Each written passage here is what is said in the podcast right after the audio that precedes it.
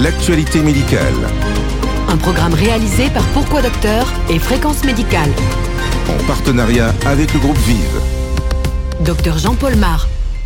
Bonjour et bienvenue pour ce podcast d'actualité de la médecine réalisé en partenariat avec Fréquence Médicale. Nous sommes le mercredi 17 mars et un article rapporte les premiers résultats d'un anticorps contre des dépôts d'amylose qui existent déjà dans le cerveau des malades souffrant d'une maladie d'Alzheimer à un stade précoce. La charge amyloïde est nettement diminuée. Au sommaire également le diabète gestationnel avec une étude qui confirme la stratégie européenne et française mais pointe les risques de surdiagnostic. Fermeture du foramen ovale ensuite et réduction du risque d'AVC ischémique. Le bénéfice d'un dispositif de double fermeture se maintient à 5 ans. Cancer du côlon et mode de vie, une alimentation saine réduit le risque de cancer du côlon et sa mortalité. Le bénéfice se cumule en plus à celui du dépistage par coloscopie. Enfin, fibrillation atriale chez les personnes de plus de 50 ans, ni les oméga 3 ni la vitamine D en supplément ne permettent d'en réduire le risque. Vive Les podcasts santé. Maladie d'Alzheimer tout d'abord avec la publication dans le New England Journal of Medicine du premier article testant l'intérêt et la tolérance d'un anticorps contre les dépôts amyloïdes dans le cerveau des malades à un stade prodromal de la maladie. Nous sommes avec le professeur Philippe Amouyel, spécialiste de la maladie d'Alzheimer à l'Institut Pasteur de Lille et directeur général de la Fondation Alzheimer. Bonjour, comment s'organise la recherche sur le traitement de la maladie d'Alzheimer dans le monde? Alors actuellement, euh, la stratégie euh, thérapeutique et de recherche dans le, dans le cadre de la maladie d'Alzheimer s'oriente massivement sur un traitement qui interviendrait le plus tôt possible dans la maladie. Ça, c'est un élément qui est important parce qu'intervenir trop tard, à un moment où les fonctions neuronales sont déjà extrêmement atteintes, euh, la, récupération est, beaucoup plus difficile. Donc, euh, le dernier papier qui est paru dans New England à propos du donanemab a été utilisé, bien sûr, là encore, dans des formes précoces de maladie d'Alzheimer et cible les deux grandes cibles que l'on a actuellement dans la maladie d'Alzheimer qui sont la majorité des traitements utilisés, c'est-à-dire la protéine amyloïde sous toutes ses formes dont on cherche à réduire la charge, et également la protéine tau, qui sont les autres euh, traitements qui sont en train d'arriver en essai clinique, euh, encore, qu'on cherche là encore à, réduire. Donc très concrètement, euh, le donanemab est un anticorps qui cible la protéine amyloïde dans sa forme plaque, c'est-à-dire à, l'état de plaque au niveau du cerveau et qui touche directement l'épuration de ces plaques qui s'accumulent chez les patients. Que montre l'évaluation du donanemab dans cette étude randomisée et est-ce que les critères utilisés sont pertinents? On a affaire là à une étude de phase 2 qui a recruté 257 patients répartis à peu près pour moitié dans le groupe traitement et le groupe placebo, et dont finalement 70% environ ont pu terminer l'essai dans les, bonnes conditions. Alors, les euh, euh, objectifs de cette étude, c'est bien sûr de voir la tolérance euh, de ce traitement après avoir fait euh, des mesures sur la dose à déterminer et également de commencer à tester l'efficacité potentielle. Et c'est ce qui est potentiellement le plus intéressant dans cet article. Donc, le critère de jugement primaire qui a été retenu, c'est ce qu'on appelle l'IADRS. Alors, l'IADRS, c'est pour Integrated Alzheimer Disease Rating Scale. Et en fait, c'est un critère qui est composite, c'est important de savoir, qui comprend le, le, grand critère qui sert les essais cliniques de l'Alzheimer, c'est-à-dire la DASCOG, et également un critère sur euh, les ADL, c'est-à-dire euh, les activités euh, quotidiennes des patients. Donc, à la fois sur la fonction clinique, mais à la fois sur, sur l'activité du patient. Le score moyen était de 106 dans chacun des deux groupes pour ces ADL qui vont de 0 à 140. Et ce que l'on voit, c'est une modification à la fin de l'essai de ce score. Euh, cette modification, elle est de 3,2 points. Ce qui n'est pas beaucoup sur une échelle de, de 0 à 144, mais qui reste significative, mais qui est quand même en dessous de ce qu'avait prévu dans l'essai euh, les, auteurs de, ce, papier. Donc là, quand même, on a un effet pour lequel il va falloir bien sûr attendre des confirmations beaucoup plus larges, même si elle est juste à la limite de signification. Et que montre l'analyse des autres critères d'évaluation, et en particulier euh, l'évaluation de l'impact de cet anticorps sur les plaques amyloïdes dans le cerveau? Euh, tout ce qui était euh, critères de jugement secondaire, en particulier la DASCOG, hein, qui est le, test qu'on utilise, là ne sont pas revenus différents par rapport à la population témoin, par rapport au groupe placebo et par rapport au groupe traité. Les autres éléments qui ont été regardés, c'est d'aller voir ce qui se passe sur la cible. Donc, pour cela, on a réalisé des PET scans, PET scan amyloïde, qui a bien montré qu'il y avait un effondrement de la charge amyloïde, quelque chose de relativement important. C'est vraiment euh, l'objectif de, ce papier. Mais l'autre élément qui a été regardé, puisqu'on peut le faire maintenant, ce sont des PET scans taux pour regarder si, de la même manière, on avait euh, une réduction de la, de, la protéine tau. Alors là, malheureusement, on n'a pas d'effet sur la protéine tau, qui est quand même le marqueur principal d'évolution et diagnostic de la maladie. Et quelle est votre conclusion sur cette étude à ce stade de la recherche sur la maladie d'Alzheimer? Donc, en conclusion pour ce papier, un anticorps anti-amyloïde qui cible un terrain particulier qui est la plaque amyloïde, qui montre un effet sur la plaque biologiquement, qui ne montre malheureusement pas d'effet sur la protéine tau à ce niveau d'étude. Alors c'est un petit essai pour ce qui est de la mesure de l'efficacité, euh, qui montre finalement qu'il y a une petite variation du critère principal, mais qu'il va falloir euh, confirmer. Dernier point qui est important dans ces études, c'est la tolérance on se rend compte que, comme pour la plupart des anticorps, on a quand même un certain nombre d'effets indésirables, en particulier au niveau de l'inflammation, ce qu'on appelle les images qui apparaissent à l'IRM, les ARIA, et en particulier les ARIA-E qui traduisent un certain niveau d'œdème qui touche quasiment un patient sur quatre. Donc, euh, un traitement à suivre, bien sûr, et pour lequel on attend avec impatience les essais de phase 3.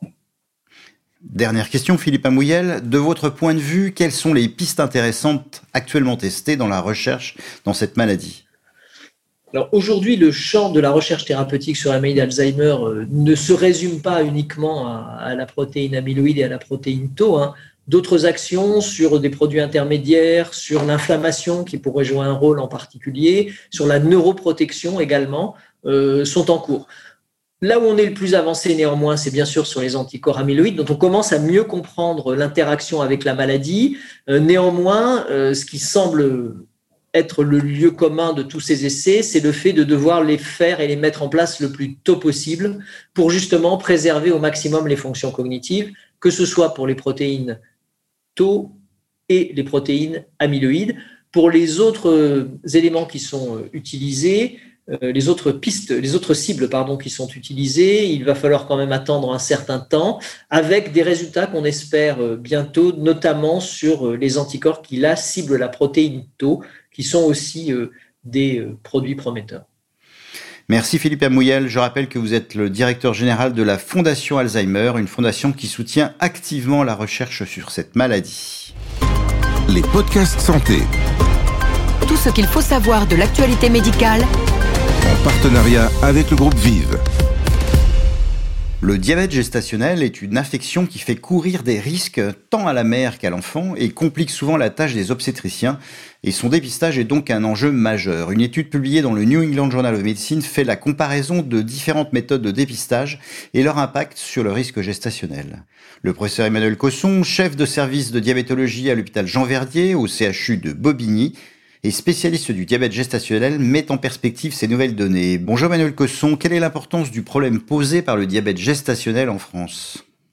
En France, actuellement, il y a une prévalence du diabète gestationnel sur la France entière de 10%, qui a beaucoup augmenté avec les nouveaux critères de diagnostic dont on va parler.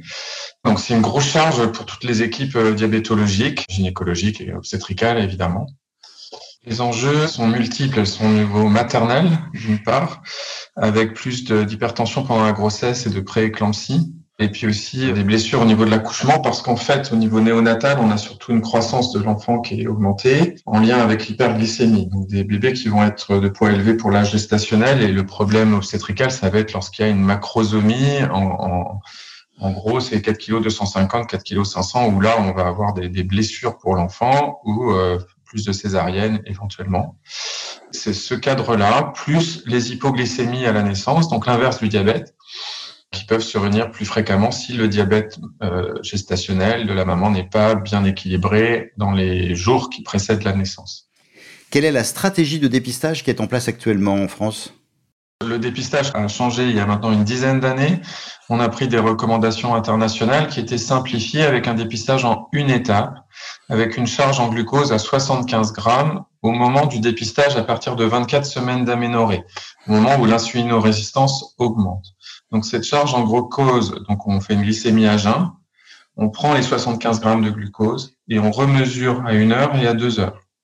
Et si un seul des trois critères que je vais énoncer est positif, donc le seuil est dépassé, alors on détermine qu'il y a un diabète gestationnel. Les seuils pour la glycémie à jeun, c'est 0,92 grammes par litre ou plus. Pour le 1 heure, c'est 1,8 grammes par litre ou plus. Et pour le 2 heures, c'est 1,53 grammes par litre ou plus. Que pensez-vous de l'étude du New England qui a comparé deux stratégies de dépistage? Cette étude, elle est intéressante, elle est dite pragmatique.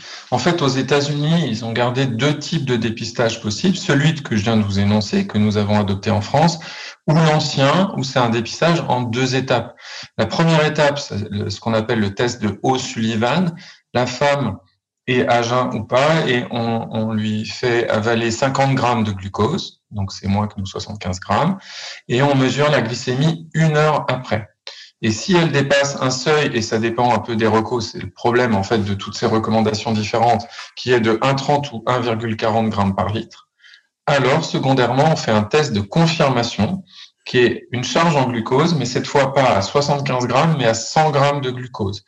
Et on va mesurer la glycémie à jeun, mais aussi à une heure, deux heures, mais aussi trois heures. Donc il y a quatre temps, c'est plus long, mais on en fait beaucoup moins puisqu'on va attendre que le test de O'Sullivan soit positif. Et là, il faut deux valeurs positives. Dans l'ordre pour la glycémie à jeun, une heure, deux heures, trois heures, c'est 0,95, 1 gramme 80, 1 gramme 55 et 1 gramme 40. Donc voilà deux méthodologies possibles. Donc dans cette étude, ce qu'ils ont fait, c'était à la Kaiser Permanente, c'est une, une, mutuelle, enfin une sécurité privée, on va dire, euh, aux États-Unis. Ils ont randomisé toutes les femmes qui allaient être suivies pendant leur grossesse dans un groupe où on allait faire le dépistage en une étape, celui qu'on fait en France actuellement, versus un dépistage en deux étapes que je viens de vous énoncer là. Et l'idée, c'était de voir la prévalence du diabète gestationnel. Et bien sûr, à chaque fois qu'il y avait un diabète gestationnel avec la définition des femmes qui étaient dans un groupe ou l'autre, on les, on les soignait. Et bien sûr, les événements pendant la grossesse. Que montre cette étude et comment analysez-vous ces résultats? Donc au niveau des résultats, on, on, on est sur une cohorte de, de, de, 23 000 femmes à peu près. On a donc une bonne randomisation entre les deux groupes avec des caractéristiques des femmes qui, euh, qui sont équilibrés, ce qui est normal puisque c'est une étude randomisée. Alors c'est intéressant avec euh, la, la, le dépistage en une étape, on va avoir euh, 16,5% de diabète gestationnel, donc c'est beaucoup. Et quand on fait en deux étapes, on a 8,5% de femmes qui seront prises en charge pour un diabète gestationnel. Donc on voit déjà que lorsqu'on fait un dépistage en une étape, mais ça c'était connu, hein, euh, on a beaucoup plus de femmes qu'il va falloir prendre en charge pendant leur grossesse avec une charge mentale, l'éducation diététique, les glycémies à surveiller au bout du doigt et éventuellement l'insulinothérapie. Après, ils ont comparé dans la cohorte globale le pronostic des grossesses. Donc, on prend en charge, bien sûr, toutes les femmes et on regarde euh, s'il y a plus d'événements dans un groupe que dans l'autre. Et en réalité, ils ne trouvent aucune différence entre les deux groupes. C'est-à-dire que on va prendre en charge deux fois plus de femmes pour un diabète gestationnel pendant la grossesse, mais globalement, sur une cohorte de femmes suivies, eh bien, on n'aura pas moins de bébés de poids élevé pour l'âge gestationnel, d'hypoglycémie néonatale ou de prééclampsie, euh, etc. Donc, euh, ça semble dire qu'il vaut mieux faire en première enfin, faire un dépistage en deux étapes plutôt que le euh, une étape que nous faisons en France, puisqu'on aura deux fois moins de femmes pour lesquelles il faudra s'occuper d'un diabète gestationnel avec un même pronostic euh, final. Est-ce que ces résultats vont impacter le dépistage du diabète gestationnel en France? Ben, pour l'instant, euh, c'est tout nouveau cette étude, donc il est très probable que, de toute façon, on doit remettre à jour les recommandations sur le dépistage du diabète gestationnel, euh, pour d'autres aspects aussi, le dépistage précoce, etc. Donc ça donne de, euh, de l'eau au moulin pour euh, justement se réunir et essayer de voir si on change euh, nos façons de dépister ou pas. Dans cette étude, quand même, moi je trouve qu'il y a un biais dont je vous ai pas parlé, c'est que les femmes étaient attribuées dans un bras ou l'autre pour un dépistage et en fait dans le bras dépistage en une étape, il y a 30% des femmes qui ont en fait eu des dépistages en deux étapes. Donc ça, ça, pose quand même problème, même s'ils ont ajusté ensuite. Mais euh, voilà. Il y a un problème pragmatique aussi. Euh, là, on a mis du mal, on a eu du mal Au début, on l'a vu à, mettre en place ces recommandations pour qu'elles soient suivies dans tous les centres et maintenant, c'est vraiment acquis. Euh, si on rechange à nouveau, euh, bah, c'est toujours un problème, mais il faut voir au long terme aussi. Donc, il faudra avoir cette réflexion. En tout cas, le dépistage actuel est quand même bon. Hein, il ne faut pas se dire qu'il est mauvais il est efficace pour contrôler les complications et tout ça, il n'y a, pas de souci et il faut le poursuivre. Euh, et puis bien sûr, on essaiera d'ajuster pour enlever la charge de trop de diagnostics pour pas un gain en termes d'événements finalement. Merci beaucoup Emmanuel Cosson. Chaque semaine, retrouvez toute l'actualité santé. En partenariat avec le groupe Vive. En bref, maintenant, la fermeture du foramen ovale s'associe à une réduction des événements cérébrovasculaires ischémiques par rapport à un traitement anti-agrégant seul. Et dans cette étude où le dispositif de fermeture du foramen était optimisé, les résultats se maintiennent à 5 ans, validant ce concept thérapeutique. Dans le cancer du côlon, une alimentation saine réduit réellement le risque de cancer du côlon ainsi que sa mortalité, dans une analyse de deux larges cohortes américaines et sur un suivi de 26 ans. D'autre part, dans cette étude parue dans PLOS Medicine, cette réduction des incidences est du même ordre et se cumule au bénéfice du dépistage par la coloscopie. Enfin, dans la fibrillation atriale, les oméga 3 et la vitamine D ont été crédités d'une certaine efficacité préventive dans de petits essais. Publié dans le JAMA, une large étude randomisée versus placebo sur plus de 25 000 personnes de plus de 50 ans ne retrouve aucune efficacité préventive d'une quelconque supplémentation quotidienne avec ces deux composés. L'actualité médicale. Un podcast animé par le docteur Jean-Paul Mar. Ce podcast est terminé. Je vous donne rendez-vous dans deux semaines pour ce point bimensuel de l'actualité médicale au temps de la Covid. Et vous retrouverez vendredi le docteur Jean-François Lemoine pour sa vision de l'actualité santé. Le journal. Tout ce qu'il faut savoir de l'actualité médicale. Un podcast produit par Pourquoi Docteur et Fréquence Médicale.